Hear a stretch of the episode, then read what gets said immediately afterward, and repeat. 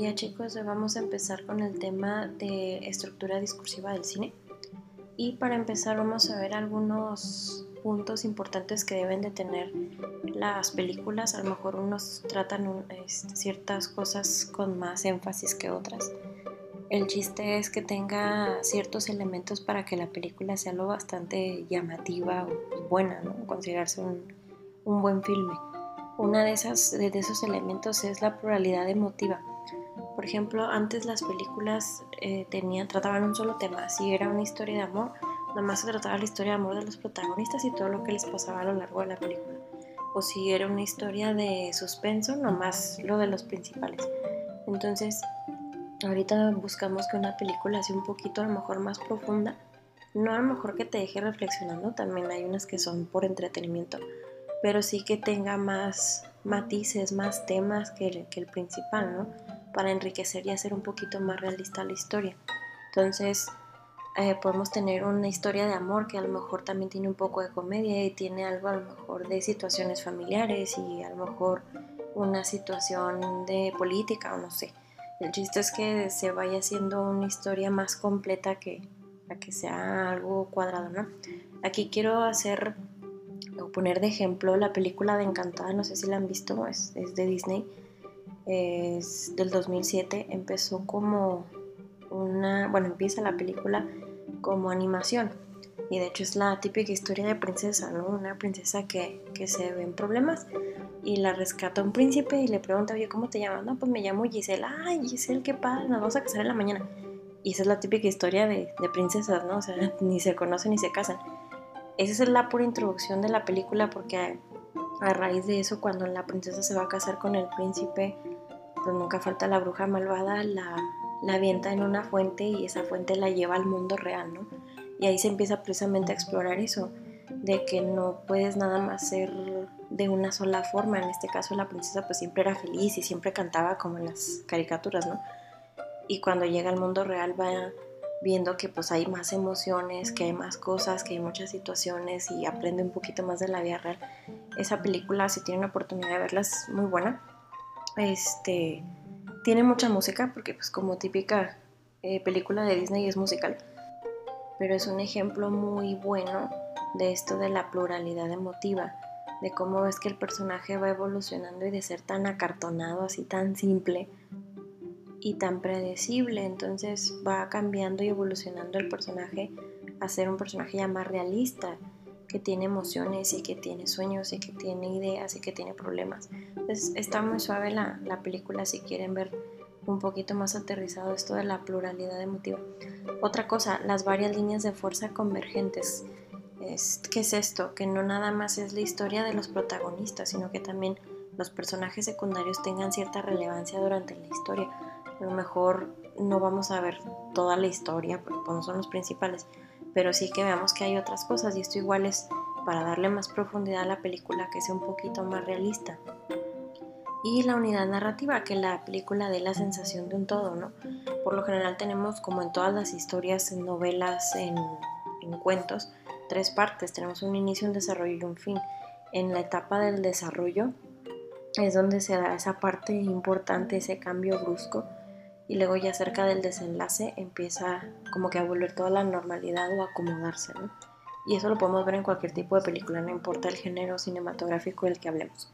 Entonces, a final de cuentas, la estructura cinematográfica es flexible, es abierto al cambio y a la polémica, y ustedes lo pueden ver, los diferentes tipos de películas que existen tienen temas diferentes, unos muy comerciales y que gustan mucho, otros que no, otras que son películas independientes o, o de culto, que mucha gente no lo entiende, entonces hay de todo, ¿no? Es muy libre lo que puedes hacer en el cine.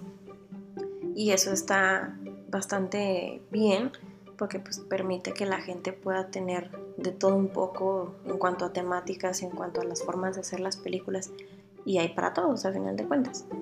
Entonces, eh, dentro de la estructura también cinematográfica tenemos ciertos elementos visuales que son importantes para que la película sea buena o si no los usamos bien sea muy mala. Este, no todo depende de los actores. Y ustedes lo pueden ver, hay películas que tienen un elenco increíble, tienen a puros ganadores del Oscar, pero ves la película y pues así como que no, nadie la entendió o le faltó algo, ¿no? como también hay películas que son muy buenas con actores no tan conocidos, entonces no todo recae en las actuaciones. Estos elementos visuales son muy importantes aunque no los tomemos mucho en cuenta. Y a veces no los tomamos en cuenta porque ni siquiera nos damos cuenta de que están ahí, pero el día que falta en una película se nota que algo está mal. Entonces lo primero son los planos. Tenemos diferentes tipos de planos y es la forma en la que se acerca la cámara para ver ciertos detalles de una escena, ¿no? Si hay una escena de un crimen, a lo mejor hacen acercamiento al arma con el que ocurrió. Si a lo mejor están haciendo acercamiento a una persona que está con cierta emoción y se acercan a sus ojos y se ven sus ojos vidriosos. O quieren hacer a lo mejor una vista hacia lo lejos de la ciudad y un bosque o no sé, lo que sea.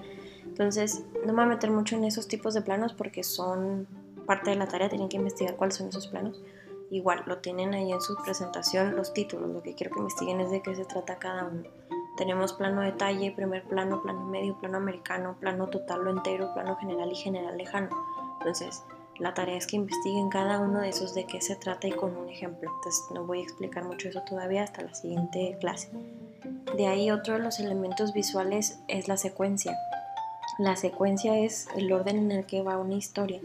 Ustedes saben, no es fácil grabar una película, lleva muchos meses, hay unos que incluso sí se pasan un poquito del año en las filmaciones, porque entre más especializada, más efectos visuales o más difícil la trama, se complican las, las grabaciones, ¿no? Entonces la secuencia es algo que se tiene que cuidar y hay veces que se les va la onda de que vaya de acuerdo a lo que sigue y a veces son cosas muy chiquitas en las que se equivocan. Por ejemplo, si en una escena una persona traía una copa de vino y estaba llena y luego hacen un corte, enfocan a otro personaje y vuelven a ese primer personaje y ya estaba vacía la copa y luego enfocan a otro personaje y regresan al de la copa y ya está llena otra vez. Ahí alguien se le fue a la secuencia, o sea, debían de haber cuidado que la copa fuera bajando el, el nivel de vino, ¿no? Si es que le estuvo tomando el personaje, sino que se quedara igual. O a veces de repente están un personaje en una toma de un lado y luego después aparece en otro y luego se regresa, porque ahí les falta a la hora de que están haciendo cortes no, y, de editar, no se fijan en esa secuencia. Aquí algo ya importante que a lo mejor mucha gente no sabe, las películas no se graban con el mismo orden en el que la vemos la película, ¿no? Qué padre fuera que sería así. Si una película dura una hora y media, que una hora y media te costara o te tomara filmarla, obviamente no. Son meses. Las producciones más cortas son alrededor de dos meses para que la película dure una hora, una hora veinte, ¿no? Entonces sí hay que tener mucho cuidado con eso de las secuencias. Sí es un trabajo muy complicado, pero hay una persona que está específicamente encargada de que todo vaya en el orden correcto, que es la persona que se encarga de la secuencia. Luego tenemos movimientos de cámara. Los movimientos también tienen su importancia porque son los que van a hacer que incluso se, fije más una emoción. Por ejemplo, si hay una escena dramática en la que el personaje empieza a llorar porque le dieron una mala noticia, muy probablemente la cámara empiece a hacer un acercamiento así lento hacia su cara para que se vea que está llorando y el sufrimiento en su cara. Muy diferente sería que la cámara se quedara estática viendo desde lejos el personaje llorando y ni siquiera se note que está llorando. Son detallitos pero son cosas importantes que tenemos que ver para darle más emoción a la película. Tenemos dos movimientos importantes de cámara que son el movimiento de rotación o panning y el movimiento de traslación o traveling. El panning, o que también se le conoce como paneo, es que la cámara esté fija en un soporte, ya sea un tripié, y nada más vamos a mover la cámara de izquierda a derecha o de arriba hacia abajo. Entonces, ese tipo de, planos, por ejemplo, o de movimientos de cámara, van a servir para seguir a lo mejor el recorrido de un personaje, o algo que está cayendo, o algo que está volando. Y pues obviamente le dan una emoción diferente a la, a la escena. El traveling es cuando la cámara está sobre un soporte móvil y se desplaza. Aquí se usa algo que se llama el dolly. Es una base en la que tú puedes colgar la, la cámara para poder ir siguiendo un trayecto largo.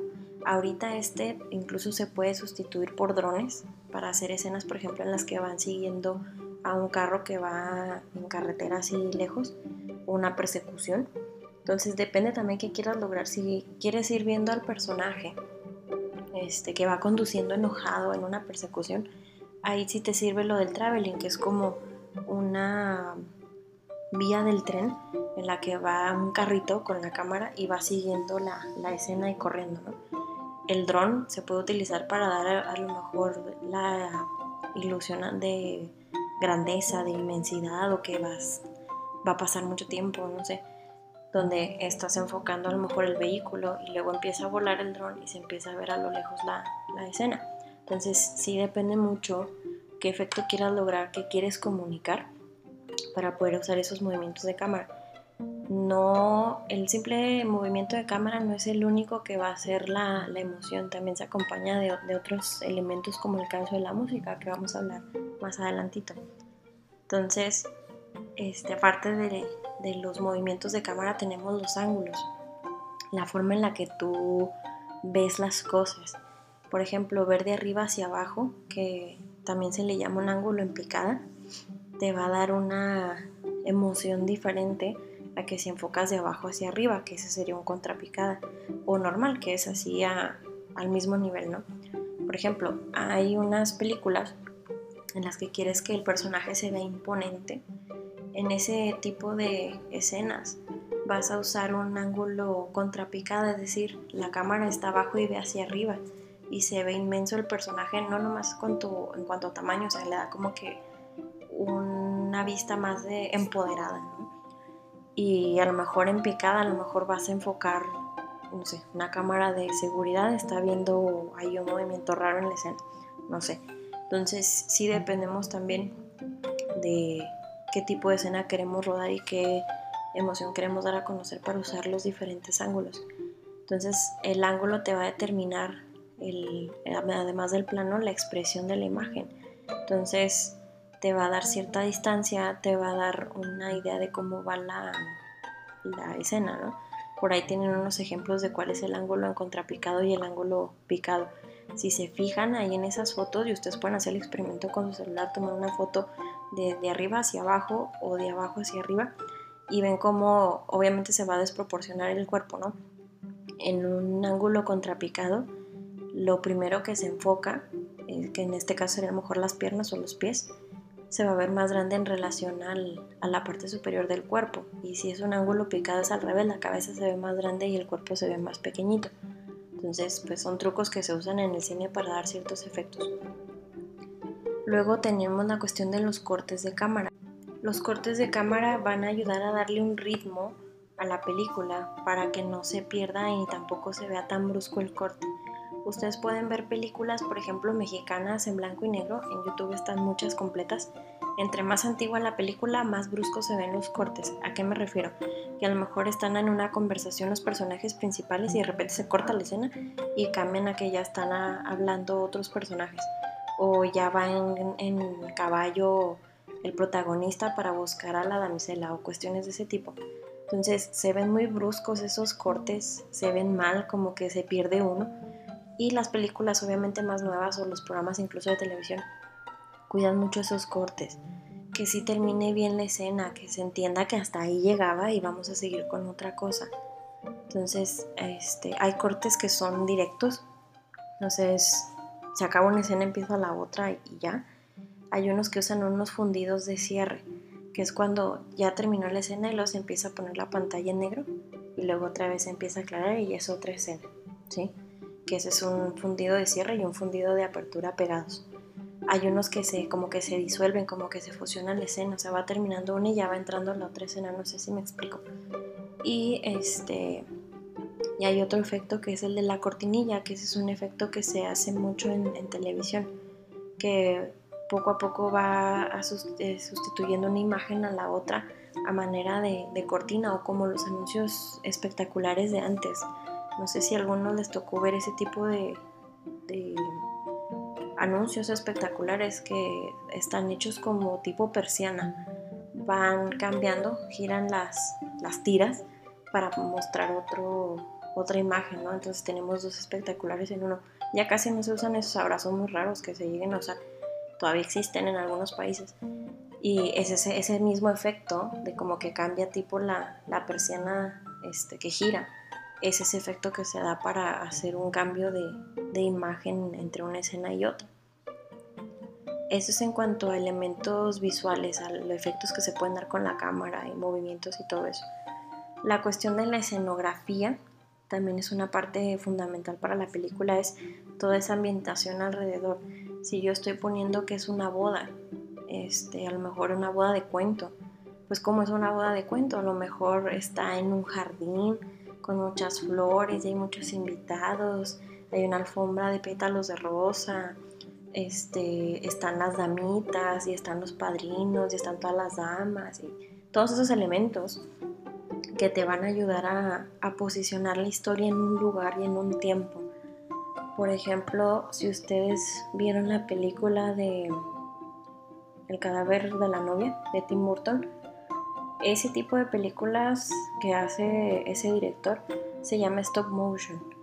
¿Qué quiere decir? Los monitos están hechos de un tipo de arcilla o plastilina y son bien tardadas de hacer esas películas porque todos los movimientos los tienes que hacer a mano, entonces es ahí lo manejan como foto. O sea, una mueca, foto. Mueves tantitito la, la boca del personaje, foto. Así hasta completar este, un segundo con 24 imágenes, ¿no? Entonces sí, más o menos se graba un minuto de escena por semana, para que se den una idea cuánto tardan en hacer ese tipo de películas. Pero lo que iba no es el stop motion, sino la escenografía. Esa película del cadáver de la novia está ubicada en la época victoriana y de hecho hasta hacen algún tipo de burla porque el protagonista se llama Victor y la novia se llama Victoria, ¿no? Así como que en la época victoriana Victor y Victoria.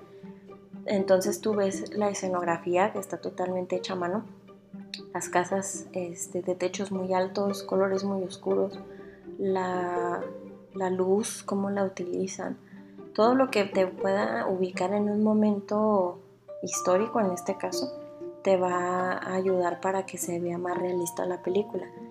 O por ejemplo, si estamos hablando de un picnic, pues no vas a hacer el, picnic en un set, a lo mejor llevas a los actores a, a una locación, que eso es cuando tú llevas a las personas para grabar un lugar que ya existe si tú vas a tener que simular todo eso, pues ahí sí ya es un set que se arma desde cero, ¿no? Se hace la construcción de todo lo que vayas a utilizar como escenografía. En teatro, por ejemplo, hay obras que no utilizan escenografía y a mucha gente le hace mucho ruido que no haya escenografía porque no se ubican, mm, hace falta algo, ¿no? O sea, los actores se dan cuenta, bueno, tú te das como cuenta como espectador que a lo mejor los actores no son todo en una producción de ese tipo. Ahora en el teatro, pues depende de la, de la producción, si tienen escenografía o no, algunos están hechos a propósito así sin escenografía. Pero en cine, pues es obviamente que la escenografía es fundamental. Necesitas tener esa ambientación. A veces hasta cosas sencillas, ¿no? Si ustedes ven un programa de televisión, que eso también aplica a televisión, eh, tienen a lo mejor si está una escena en la cocina, pues están los platos, está la comida, está lo que están tomando, la luz, este, si está lloviendo, hacen el efecto de que está lloviendo allá afuera. Entonces todo eso va a ayudar a darle también un sentido a la historia. Hay trucos de cámara que se pueden hacer. Este, les dejé por ahí unos ejemplos en la presentación para conseguir que se, sea más rápida la escena. Por ejemplo, efectos este, en cámara rápida para acelerar el proceso de todo lo que pasó y no tener que detenerse mucho tiempo. O al revés, cuando quiero hacer más dramática una escena la pongo en cámara lenta. Entonces son trucos que se pueden hacer también para darle pues, más sabor a la película, ¿no? Igual hay trucos de decorado. El caso, por ejemplo, de la película del Día de la Independencia, donde, como en todas las películas de Estados Unidos, este, incendian y explotan a la Casa Blanca esa escena donde explota la Casa Blanca es una maqueta. Pueden buscar en YouTube los videos del detrás de cámaras de esa película. Obviamente no iban a explotar a la Casa Blanca, ni tampoco se iban a poner a construir un edificio igual a la Casa Blanca, o sea, de las mismas proporciones, porque resulta más caro. Entonces, a veces se usan maquetas para ese tipo de, de escenas. Y ya depende de la producción que tan profesional se vea. Hay películas que sí se ven muy falsas y dices, ay, eso era una maqueta como hay otras que no, o sea, están tan bien hechas y con tanto detalle que pasan por escenografías este, muy serias. Otro de los elementos importantes en una historia es el vestuario de los personajes. Son cosas a lo mejor que mucha gente no le pone mucha importancia o atención, pero el vestuario, si ustedes le ponen atención a una película, les va enseñando la evolución del personaje. En el caso, por ejemplo, de la película Si tuviera 30, no sé si la han visto, si no está muy buena, búsquenla también. Es la historia de una niña que quiere tener 30 años, tiene 13. Entonces, por azares del destino, como que sí tuvo un sueño de cómo era vivir con los 30, ¿no? Y ahí el personaje empieza siendo una persona muy mala. Ella supuestamente como que de entre los 13 años y los 30 no se acuerda de nada, como que despertó teniendo ya 30 y ya tenía toda una vida hecha. Entonces no sabe ni dónde trabaja, no sabe que tiene pareja, no sabe a qué se dedica ni nada. Y tú empiezas a ver cómo viste el personaje y viste de, de colores muy fuertes, este, rojos, azules y colores así muy, muy contrastantes. Y conforme va avanzando la historia y se va conociendo más al personaje que se vuelve muy tierno, empieza a usar colores más pastel, más vestidos, todo más dulce. Entonces, el vestuario también ayuda a darle una identidad al personaje y ver cómo va cambiando a través de la historia. Igual los villanos, los villanos también se identifican por la, vestidura, la vestimenta, perdón. Eh, a veces utilizan, en el caso, por ejemplo, de cuando es un ejecutivo y que es alguien muy malo en la historia, siempre sale de traje el cabello relamido, el de vestul, el porte, ¿no? De, de alguien demasiado serio y súper estricto. Entonces, el vestuario también tiene mucho que ver. Y entre más histórica sea la, la historia, más, más importante va a ser el vestuario. Por ejemplo, la película de María Antonieta de Sofía Coppola, también si tienen oportunidad de verla, esa sí está un poco más larga, la trama es lenta, pero está muy interesante. El, vestuario, si mal no recuerdo, estuvo nominado a, un Oscar porque te traslada totalmente a la época el tipo de, vestidos que utilizaba María Antonieta y todas sus damas de compañía y cómo también fue evolucionando el personaje, ¿no? Con esa vestimenta. Entonces, les digo, son detalles que mucha gente no le toma aprecio, pero que son importantes para la historia, porque el día que no están, la gente se da cuenta de que algo falta, a lo mejor no saben exactamente qué. Lo mismo pasa con el maquillaje. El maquillaje cómo debe ser, no vas a maquillar igual al villano que al protagonista, que a la protagonista y también depende de la edad, del tipo de personaje que sea.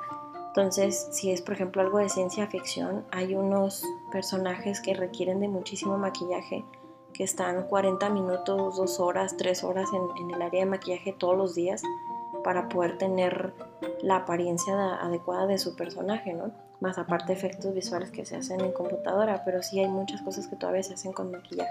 Entonces, ese es otro de los elementos importantes. Otro elemento importante es la iluminación. Por ejemplo, si ustedes vieron la serie de Game of Thrones o Juego de Tronos, eh, hubo unas escenas en particular que mucha gente criticó porque no se veía nada, porque la iluminación era mínima, entonces eran escenas pues importantes de guerra, ¿no? Ahí la idea fue que los que produjeron la serie eh, habían hecho la serie para un tipo de televisiones muy modernas, 4K, así súper increíble. Y pues obviamente no todo el público iba a tener esas teles para poder ver bien esas escenas. Pero ahí te das cuenta de cómo la iluminación juega un elemento importante en la historia. Porque esa poca iluminación le daba más misterio, y más seriedad y más peligro a la escena, a que si estuviera el sol, ¿no? Hay muchas películas también en blanco y negro mexicanos que supuestamente la escena es de noche y se ve el sol. Y lo único que hicieron fue como que oscurecer poquito más la, la escena, pero se nota que está falso, ¿no? En programas o películas ya más modernos, la iluminación pues obviamente es súper importante para hacer eh, tanto la cuestión del día y la noche, como para también agregar más drama a una escena o que sea más feliz, está más iluminada. Y una de las críticas que se hace al cine americano cuando quieren retratar México, no sé si se han fijado, siempre utilizan cuando supuestamente están en México puros filtros amarillos, siempre se ve amarillo cuando van a, a México. Siempre es desierto y siempre se ve todo amarillo, como si viéramos en amarillo. Le quieren dar esa sensación desértica, ¿no? Como si todo el país fuera así, cuando realmente no pero te dan una, imagen y una idea. Entonces ahí te das cuenta de la iluminación que tan importante es. Ahí en la presentación tienen una fotografía del set de la serie de The Big Bang Theory o la teoría del Big Bang en español y se pueden dar cuenta de todas las iluminaciones que tienen. Incluso, bueno, ahí no se nota mucho, pero en los estantes de la cocina enseguida del refri tienen luces por detrás de las estanterías para que se vea todavía más iluminado, ¿no? Ahí era una secuencia, una escena que se iba a grabar como que fuera de día y cómo vas cambiando esa iluminación para asemejar el paso de, del tiempo ¿no? durante el día.